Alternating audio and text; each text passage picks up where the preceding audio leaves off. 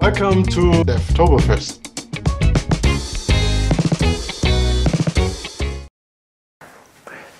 Hey and welcome to today's session for Devtoberfest 2022 What even is cloud native and the basics of Kubernetes. My name is Kevin Muessig. I'm a developer advocate for SAP and let's get started. So the term cloud native describes the approach of building, architecting and running modern software applications in the cloud. This approach exploits the traits of the cloud which are defined as flexibility, scalability and resilience. Really important, remember those three. So if you look at how most cloud native applications are defined, and especially how the Cloud Native Computing Foundation defines cloud native, the cloud native way is to containerize your applications on one hand and run them on a container orchestration runtime like Kubernetes on the other. So cloud native technologies empower organizations and individuals like yourself to build and run applications in a modern, dynamic, and highly available environments like public, private, and hybrid cloud solutions. So utilizing containers, service meshes, microservices, uh, immutable infrastructure, and declarative APIs bring application development and its availability, like the availability of these applications to the next level. So the Cloud Native Computing Foundation, in short the CNCF, is a part of the Linux Foundation and it has hundreds of members from big corporations all the way uh, to smaller startups. So SAP is one of the major members of the CNCF, amongst others, and uh, all these members are helping to define and deliver the present as well as the future of cloud native computing. The CNCF seeks to drive adoption of the cloud native idea by providing and sustaining an ecosystem of openness and vendor neutral projects to make these amazing innovations like Kubernetes accessible to everyone. So the open source thought behind all of that is really important. Um, but, but what are the benefits of cloud native computing? And if we compare cloud native applications to the more traditional application development like um, monolithic apps, it is proven that uh, the, these cloud native applications um, it is really easier to incrementally and automatically add new application features to them without having to shut down uh, your application or risk disruption in its availability. And that's really important.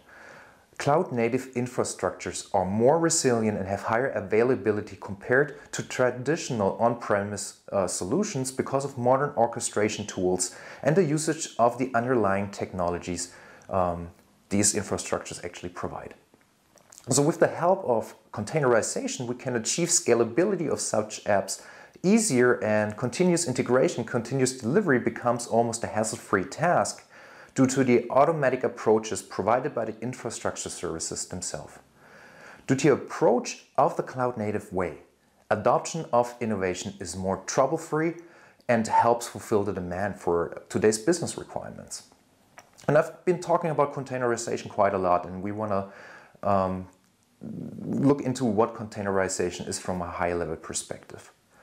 Because when we talk about containerization, we mean the process of packaging code together with all required components like needed libraries, frameworks, and other dependencies in a, into an isolated container. And uh, Josh Bentley will introduce you to containerization in week uh, three of the for, uh, Devtoberfest, sorry. so stay tuned for that. But now about Kubernetes. So what is actually Kubernetes? And Kubernetes has an interesting story behind it. Um, if we look at one of the major technologies for modern cloud native application management and orchestration, it is Kubernetes. So Kubernetes is uh, originating from the Greek language meaning helmsman or pilot. And it was created by Google in order to run production workloads at a wide scale. So it originates out of the Google's uh, system and evolved into what it is uh, today through the amazing contributions of the community and the help of uh, the CNCF. So Kubernetes is hosted by the CNCF and it is an open source project with a huge community with over 33,000 forks, 91,000 stars and currently 800 open pull requests on GitHub. So check that out, it's pretty cool. And the definition of Kubernetes is that Kubernetes is there for managing containerized applications across multiple hosts. So it provides basic mechanisms for deployment, maintenance, uh, scaling of applications, and helps you run them resiliently. So Kubernetes is a powerful container orchestration tool which follows the standards of the modern cloud native world. Um, and I've been talking about container orchestration now, but what, what actually means container orchestration?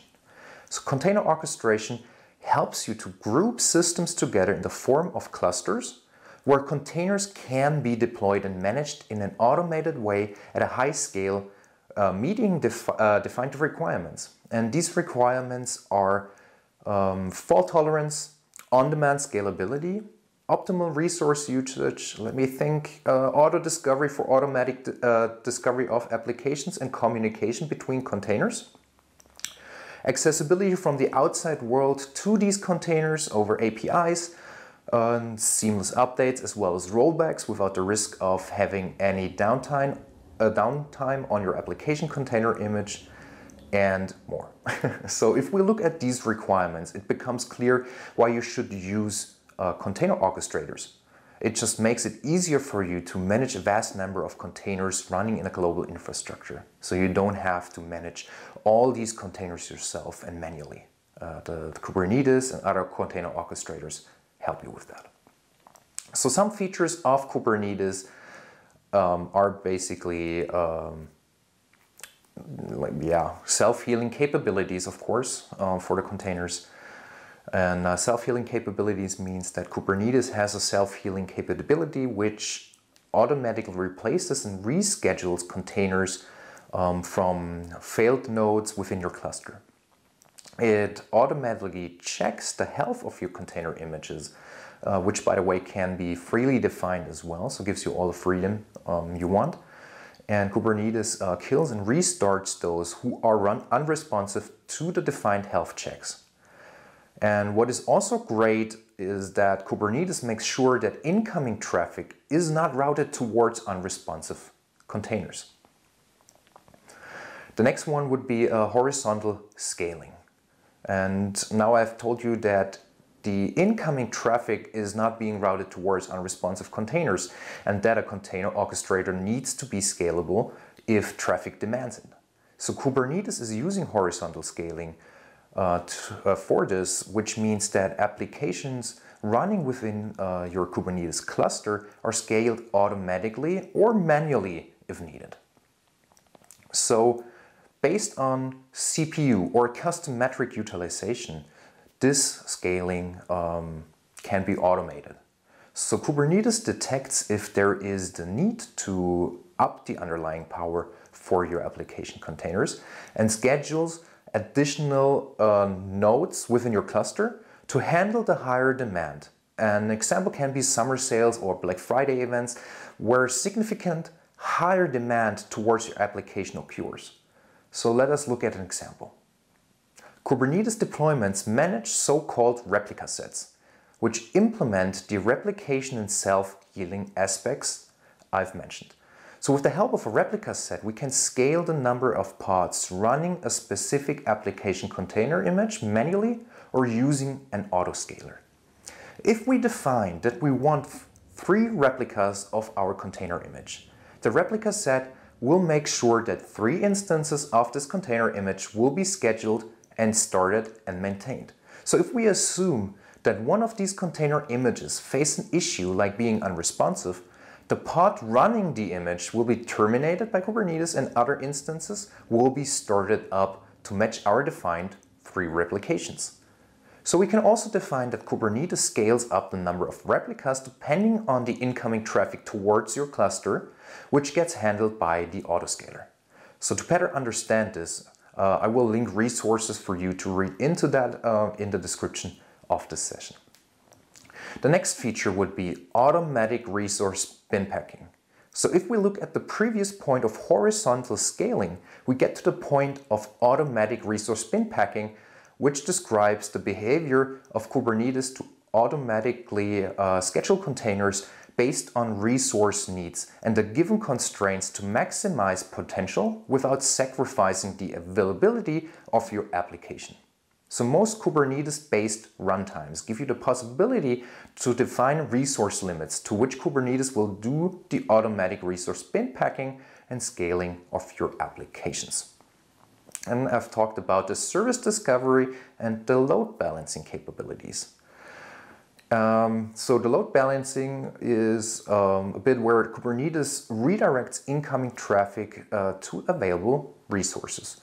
But to do this, Kubernetes is assigning individual IP addresses to containers and groups them logically to a single DNS name in order to more efficiently uh, handle load balancing requests across the, these clustered containers. And that's uh, a quite interesting and complicated topic again, and resources will be linked in the description.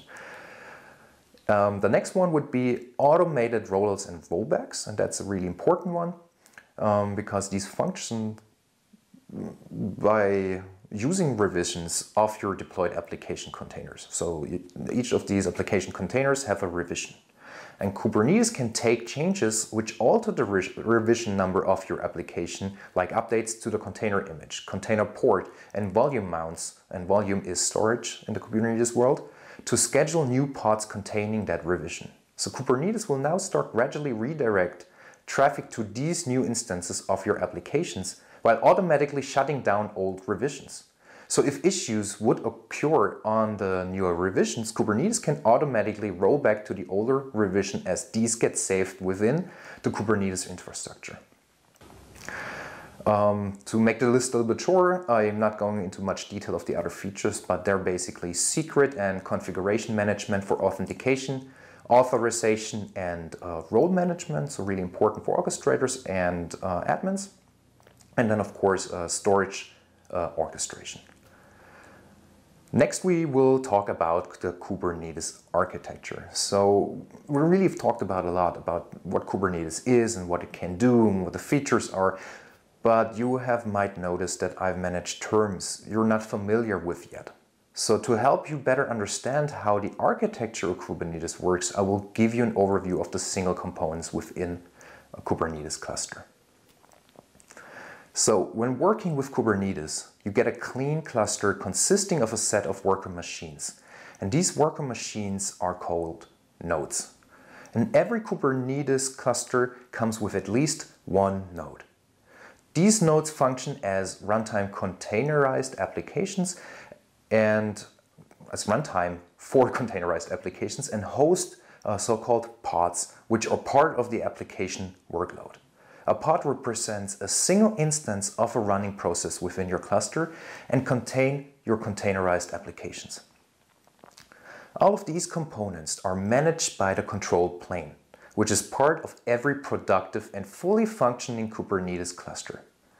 And the control plane and all its components the container runtime, the single node agents, and proxies are part of the master node.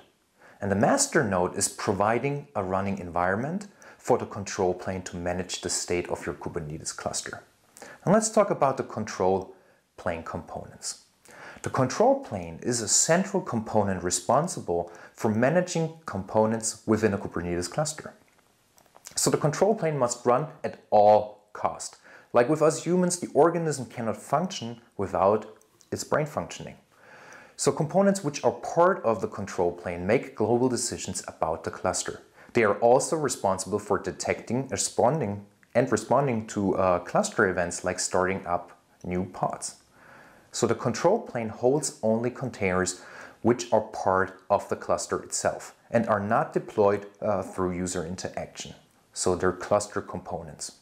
It is a necessary uh, cluster component and I want to talk into the uh, go into detail of these uh, cluster components, control plane components. Uh, one is the kube API server.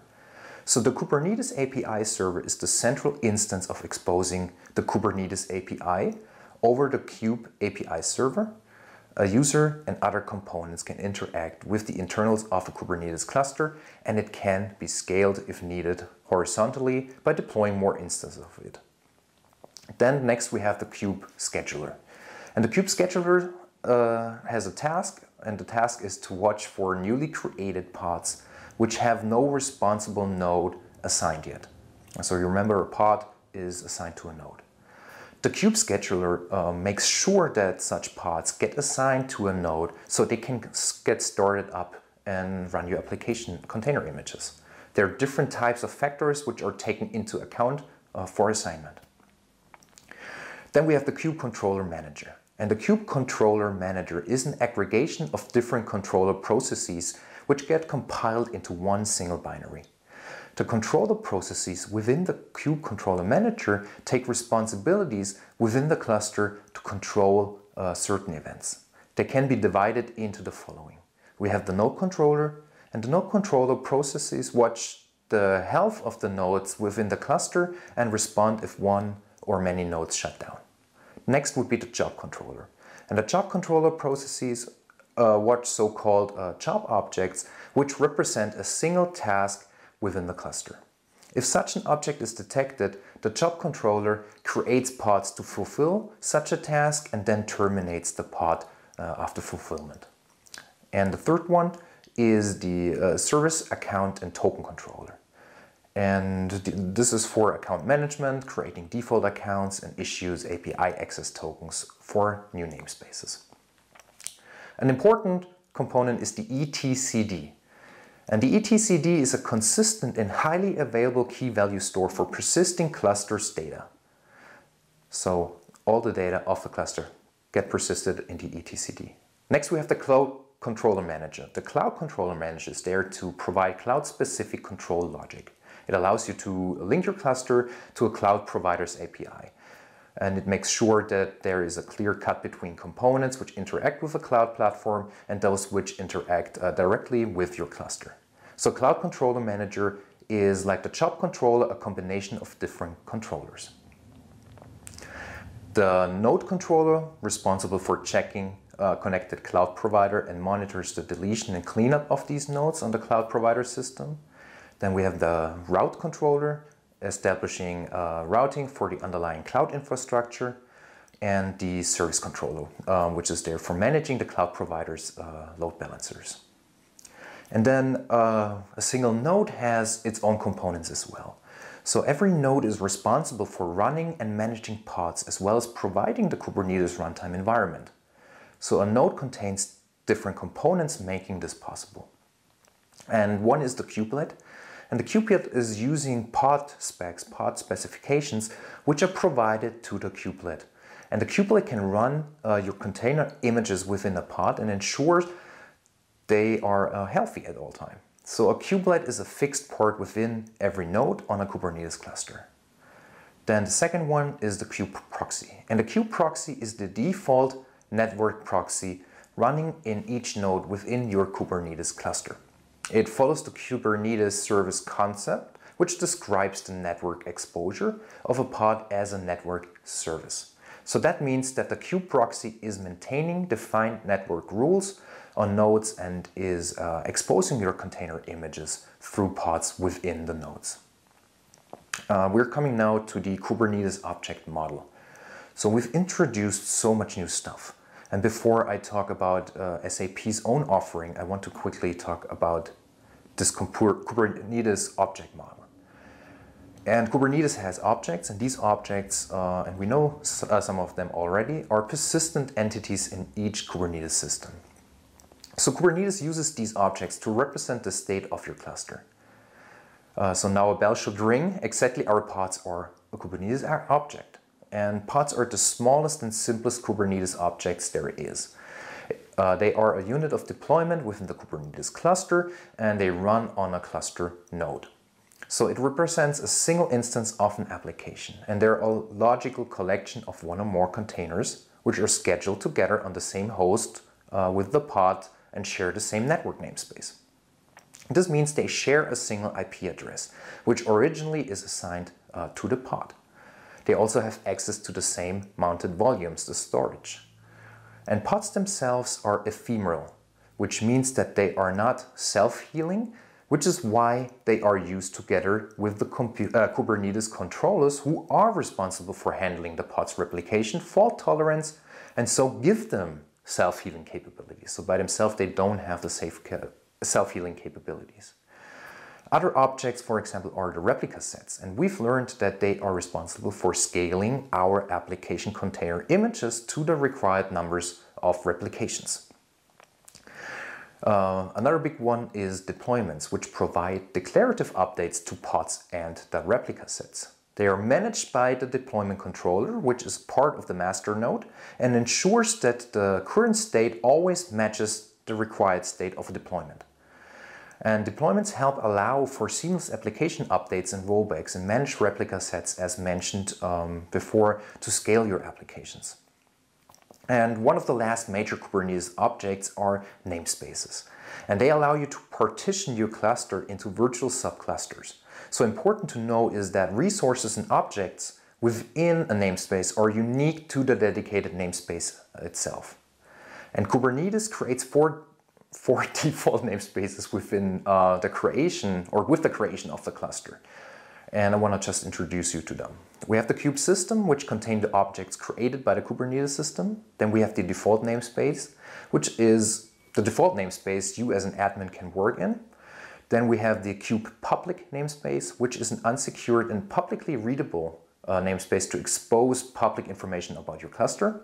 And of course, lastly, the kube node lease, holding lease objects associated with each node. And these node leases allow the kubelet to send uh, heartbeats, so the current status of the node. And that's all you gotta know for now. Whew, we've talked a lot about uh, Kubernetes and its architecture, and we've seen the different types of components and their responsibilities uh, we understood what features Kubernetes provides and how it can help us uh, manage our application container images. And I know this is a lot and can seem overwhelming at first, but don't give up uh, just yet or uh, let me discourage you in learning further. There's a ton of resources uh, out there helping you to get more detail and understand better what I've talked about. And one of them is the SAP Developers YouTube channel uh, within uh, with the Cloud Native for Beginners series. And another resource, a great resource is, um, and I, I, use that to understand it better, is the official Linux Foundation courses introducing Kubernetes and its architecture. Our last topic for today is SAP's offering, the SAP BTP Kyma runtime. And I want to quickly introduce you to the SAP BTP Kyma runtime. And most of you probably know of this offering already, um, but if you don't, so here we go. The, there are different types of Kubernetes offerings out there. They range from bare metal all the way to managed Kubernetes runtimes. And Kyma is exactly that. It is a fully managed Kubernetes runtime. And what's interesting about this offering is that it is based on the open source project Kyma. So you can check it out on the official website or on GitHub where you can even open pull requests to contribute to Kyma. And Kyma on BTP is there for you as SAP folks, uh, folks to extend SAP solutions with server, serverless functions or combine them with containerized microservices. So it brings all the benefits of Kubernetes to the table and gives you easy integration into the SAP ecosystem uh, through smooth consumption of SAP applications as well as non-SAP applications. It can run workloads in a highly scalable environment and build event and API-based extensions. So it allows you to do that. So we will hear more about Kyma in the upcoming sessions during Devtoberfest, so make sure to mark your calendars for that. And with that, I really want to thank you for joining me on that quick tour through the history and definition of Cloud Native and Kubernetes. And I hope I uh, didn't overwhelm you with all that information. And uh, if you have questions or ideas or want to have something improved, just let me know in the comments uh, of this session or on my social media profiles, uh, on GitHub, or in the SAP community itself. And uh, really, really thank you for, for joining and watching uh, this session today, and I see you soon. Thank you.